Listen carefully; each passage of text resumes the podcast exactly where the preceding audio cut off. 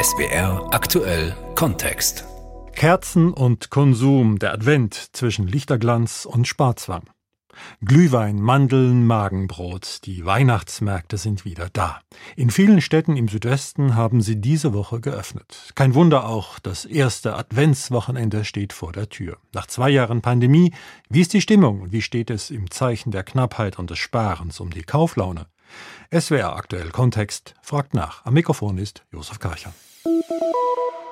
So besinnlich die Adventszeit auch sein mag, es geht auch ums Geschäft. Auf Märkten und im Einzelhandel wird der Umsatz des Jahres gemacht.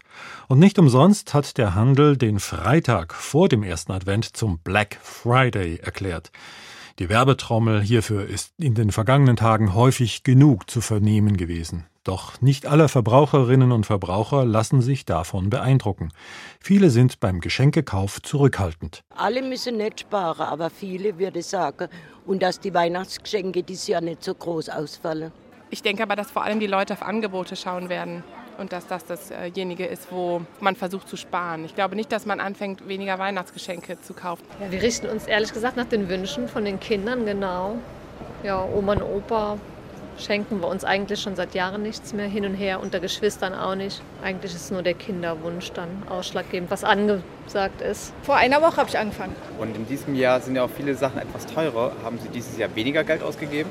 Nein, aber weniger gekauft fürs gleiche Geld. Also gucken jetzt schon, aber ja, spätestens dann Anfang Dezember. Die Liebsten sind unsere Enkel und da kriegen wir, da müssen wir noch mal Rücksprache halten mit den Eltern, die haben da voll den Plan. Wir schenken uns relativ wenig zu Weihnachten. Wir machen meistens eine Wichtelrunde. Jeder zieht einen Namen vom Familienmitglied und äh, schenkt ihm was, so dass man ein Geschenk ein bisschen lustig, ein bisschen wertig macht und unsere Kinder kriegen meistens einen Geldbetrag zu Weihnachten. Die haben eigene Wünsche, die sie sich dann erfüllen wollen. Und von daher macht das ganz wenig Stress mit Weihnachtsgeschenken.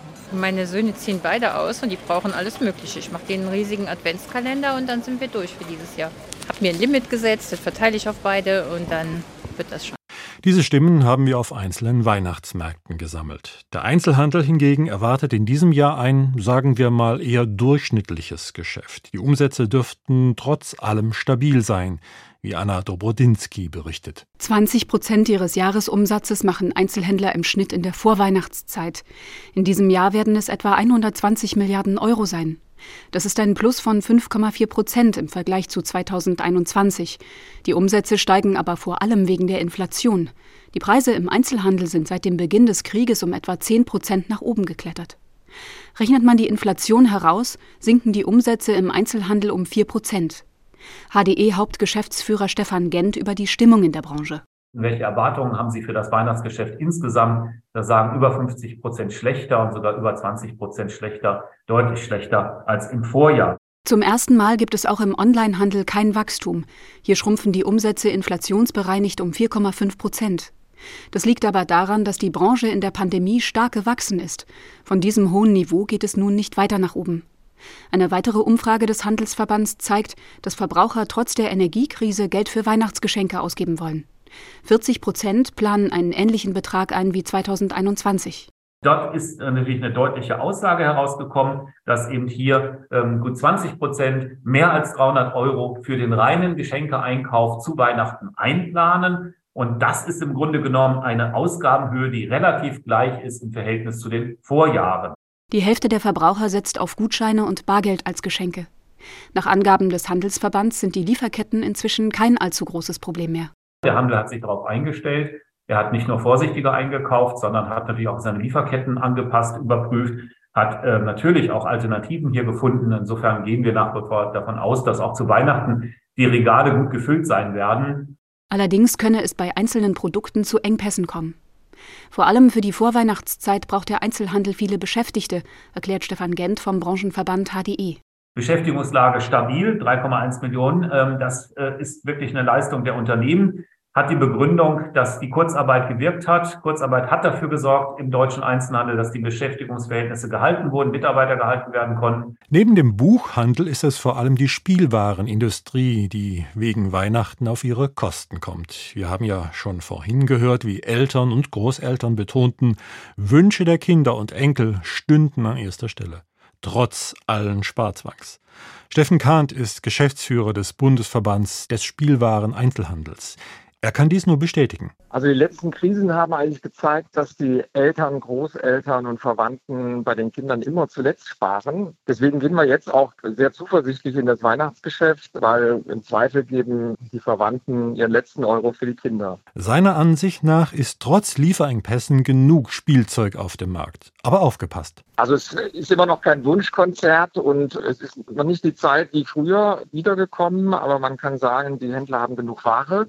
Es wird also für jedes Kind ein passendes Spielzeug zu kaufen sein, aber es gilt auch wie in den Vorjahren, also noch vor Corona, dass man, wenn man ganz genau weiß, was man dem Kind schenken will und äh, wenn das Kind auch einen Wunschzettel geschrieben hat und da ganz bestimmte äh, Spielsachen aufgeschrieben hat, dann sollte man nicht bis zum Schluss warten. So ein paar Tage vor Weihnachten dann in die Geschäfte geht, kann es immer passieren, dass ganz bestimmte Spielzeuge dann ausverkauft sind. Und der Trend beim Spielzeug geht in welche Richtung?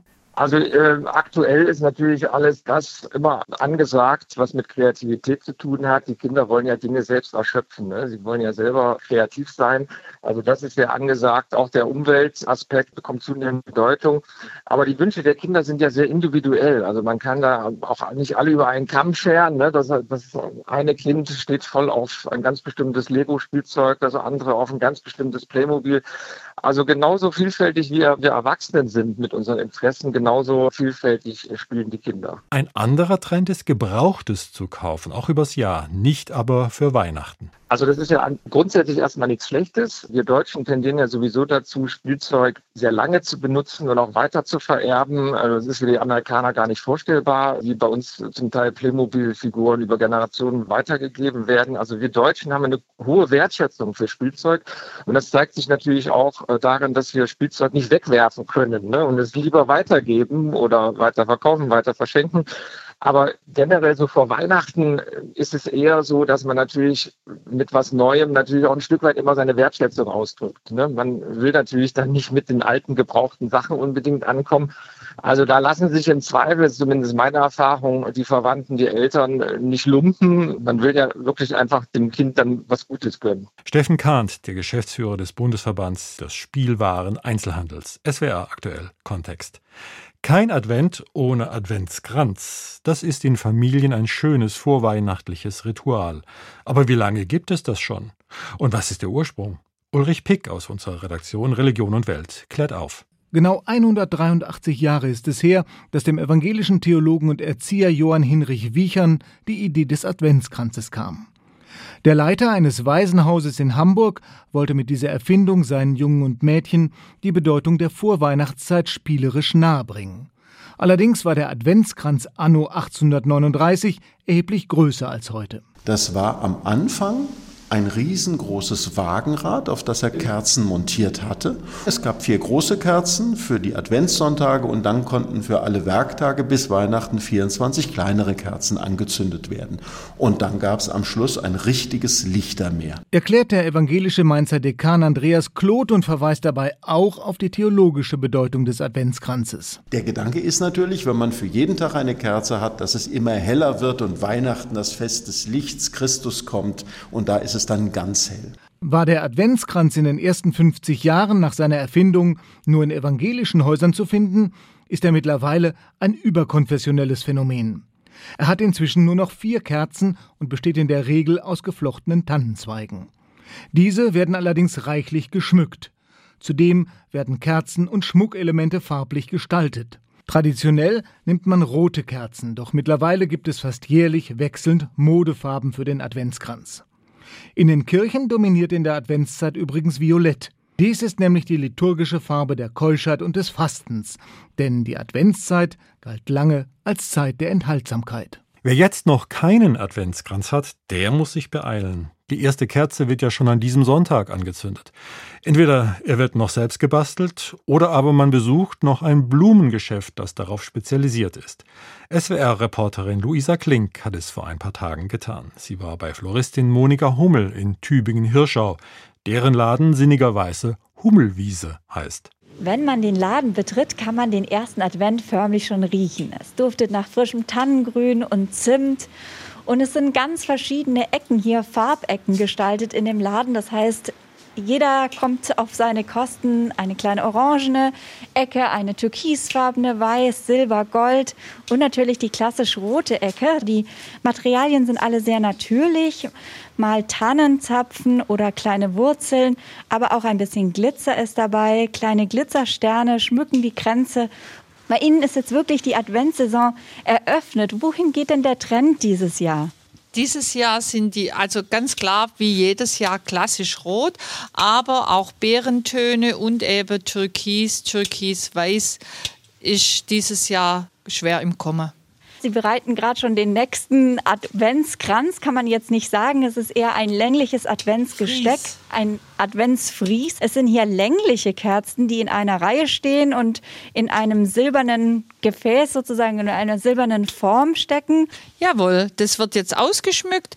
Hier in diesem Gefäß sind für die Stabkerze schon Halterungen vorbereitet. Und jetzt wird drumherum einfach mit schönem Grün passend zu den Kerzen und verschiedenem Beimaterial ausgeschmückt. Jetzt gibt es ja Ihren Blumenladen in Hirschau schon fast 30 Jahre. Doch gerade die letzten beiden dürften finanziell nicht ganz einfach gewesen sein. Erst Corona, dann die Energiekrise. Haben Sie denn Sorge, dass die Leute dieses Jahr vielleicht zuerst am Adventskranz sparen? Ja, das habe ich und zwar aus dem einfachen Grund es ist tatsächlich so, dass wir hier mit einem Luxusartikel handeln. Das braucht man in dieser Form oder auch nicht. Sprich, wir hoffen sehr, dass die Kunden nach wie vor zu uns halten und auch sich einfach was Schönes für die Adventszeit leisten, sodass auch wir einfach unser Auskommen haben. Jetzt haben Sie mir gesagt vorhin auch schon, dass Sie das Grün selber ernten oder auch die ganzen Zutaten wie Zapfen und Wurzeln. Und Sie haben damit jetzt nicht unbedingt mit höheren Kosten zu tun, ja. aber andere Produkte wie, äh, es gibt ja auch zur Vorweihnachtszeit Amaryllis, Christrosen, Weihnachtssterne. Wie sieht es denn damit aus? Also im Pflanzenbereich ist es wirklich so, dass die Pflanzen, die aus Gewächshäusern kommen, dass die tatsächlich etwas gestiegen sind im Preis aufgrund der Energiekosten. Jetzt ein Weihnachtsstern ist natürlich eine sehr wärmeliebende Pflanze. Da muss geheizt werden, die braucht warm. Fürs herannahende Fest gibt es noch ein anderes wichtiges pflanzliches Utensil. Richtig, der Weihnachtsbaum. Er kann in den nächsten Wochen noch ausgesucht und erstanden werden. Frage an SWR-Wirtschaftsredakteurin Sina Rosenkranz, wie sieht es denn aus mit der Versorgungslage und der Preissituation? Es gibt auf jeden Fall genügend Weihnachtsbäume, da muss sich wirklich niemand Sorgen machen. Und auch die Qualität ist top in diesem Jahr. Das haben mir große Produzenten und auch der Verband der Weihnachtsbaumerzeuger bestätigt. Es gab keine Spätfröste im Frühjahr, kein Hagel. Der Sommer war zwar sehr trocken, aber wenn die Tannen erstmal angewachsen sind, macht ihnen das wenig aus. Also Lieferengpässe wird es bei den Weihnachtsbäumen in diesem Jahr sicherlich keine geben. Und auch beim Preis gibt es keinen Grund zur Panik. Viele Christbaumerzeuger wollen die Preise nur moderat erhöhen. Der Bundes Bundesverband der Weihnachtsbaumerzeuger schlägt jedes Jahr eine Preisspanne vor, an der sich die Branche orientieren kann. Und nach dieser Vorgabe würde eine qualitativ gute 2 Meter Nordmantanne im günstigsten Fall 42 Euro kosten. Das wäre nur ein leichter Anstieg gegenüber dem Vorjahr. Und ein Produzent aus dem Hunsrück hat mir erzählt, wir werden da sogar noch drunter bleiben, weil wir vor allem auf dem Land einfach nicht die Preise abrufen können wie in Berlin oder anderen Großstädten. Und weil die Sorge groß ist, dass ansonsten viele Menschen in diesem Jahr auf einen Christbaum verzichten oder ihn sich im Baumarkt holen. Die Erzeuger hatten zwar alle hohe Mehrkosten, nicht nur wegen der hohen Spritpreise für die Maschinen, sondern vor allem auch wegen des angehobenen Mindestlohns für die Helfer im Wald. Ein großer Weihnachtsbaumproduzent aus dem Schwarzwald hat mir erzählt, dass bei ihm die Kosten deshalb um 25 bis 30 Prozent nach oben gegangen sind. Aber er sagt, wir können die Kostensteigerungen, die wir haben, auf keinen Fall eins zu eins an die Kunden weitergeben, weil wir buchstäblich um jeden Preis verhindern wollen, dass die Menschen ausgerechnet beim Weihnachtsbaum sparen. Für den Weihnachtsbaum und auch die Geschenke bleibt noch etwas Zeit. Nur keinen Stress. Vielleicht ergibt sich die eine oder andere Gelegenheit auf einem der vielen Weihnachtsmärkte, die zwischen Koblenz und Konstanz in dieser Woche eröffnet haben. Stellvertretend haben wir zwei besucht. Den Anfang macht Martin Schmidt in Trier. Beatrice Parker schlendert mit ihrem Mann gemütlich über den Trierer Weihnachtsmarkt. Die beiden US-Amerikaner genießen es, noch vor dem großen Ansturm hier zu sein. Noch gibt es kein Gedränge und keine Hektik. Also es ist ganz schön idyllisch. Es ist da, ich finde halt schön halt, dass die viele Veranstalter hier sind mit vielen verschiedenen Angeboten, damit man so äh, rumshoppen kann. Ne? Und halt ab und zu was essen oder Glühwein später, wenn es kälter wird.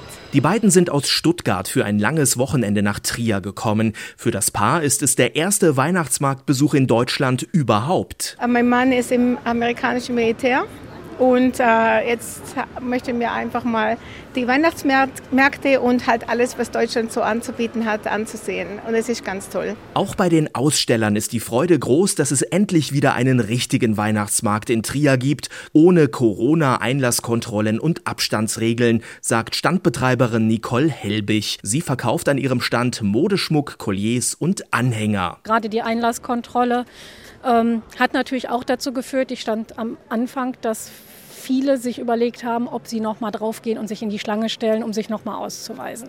Das war halt äh, schon so ein bisschen einschränkend und deswegen bin ich wirklich sehr froh, dass das dieses Jahr anders ist. Corona spielt also so gut wie keine Rolle mehr, aber die Energiekrise geht auch am Trierer Weihnachtsmarkt nicht spurlos vorbei.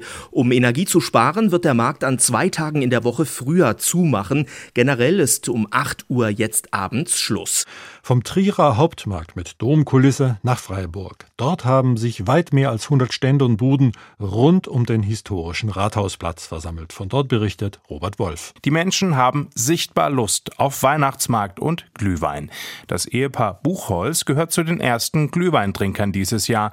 Sie freuen sich, hier zu sein. Ja, ganz gut. Also auf jeden Fall nach den zwei Jahren Pause ist gar nicht schlecht, weil die Pandemie ist ja mehr oder weniger, sage ich mal, dahin. Ja. Auf jeden Fall freut es mich. Ein paar Meter weiter verkauft Andreas Merz schon fleißig Glühwein. Auch er freut sich, dass es wieder losgeht. Also wir freuen uns auf jeden Fall, dass es losgeht, dass wir wieder stehen dürfen dass wir wieder ran dürfen an die Arbeit und ja. Letztes Jahr dauerte der Freiburger Weihnachtsmarkt nur sechs Tage. Dann war wegen steigender Corona-Zahlen plötzlich Schluss. Damit rechnet der Marktbeschicker Andreas Merz dieses Jahr nicht. Ich hoffe es nicht. Ja, man kann heutzutage ja gar nichts mehr sagen, aber ich denke, es sieht gut aus. Hm? Holger Männer verkauft Kunsthandwerk an seinem Stand. Die Leute freuen sich auch drauf. Wir haben so den Eindruck, dass sie sagen, endlich wieder. Es war ja jetzt ein Jahr gar nichts, letztes Jahr gekürzt und Jetzt sind alle froh, dass wir die Pandemie endlich hinter uns haben und dass man wieder bummeln kann. Aber etwas trübt die Stimmung ein bisschen. Der Ukraine-Krieg und die Energiekrise sind auch in Freiburg spürbar. Die Freiburg Wirtschaft, Touristik und Messe GmbH, FWTM, die den Markt jedes Jahr veranstaltet, hat im Vorfeld Sparmaßnahmen angekündigt. Die Weihnachtsbeleuchtung in der Innenstadt wird nur noch acht statt zwölf Stunden täglich brennen und am 1. Januar ist ganz Schluss mit der Beleuchtung. Die ersten Kinder haben schon die ersten Runden auf dem Karussell gedreht und der Blick in die Gesichter der Besucher zeigt, man freut sich auf den Markt, trotz Corona und Energiekrise. So wie Serafina, die sich mit ihrem Freund einen ersten Glühwein genehmigt. Einfach auf die schöne Zeit, das gemütliche Zusammenkommen, das Treffen mit Freunden in einer angenehmen, schönen Atmosphäre und das einfach genießen können und sich langsam auf Weihnachten vorfreuen. Ja, die Vorfreude auf ein schönes Fest, die gilt es zu gestalten und zu genießen. Das ist der Advent. SWR aktuell Kontext hat mit einer Einstimmung es versucht. Am Mikrofon war Josef Karcher.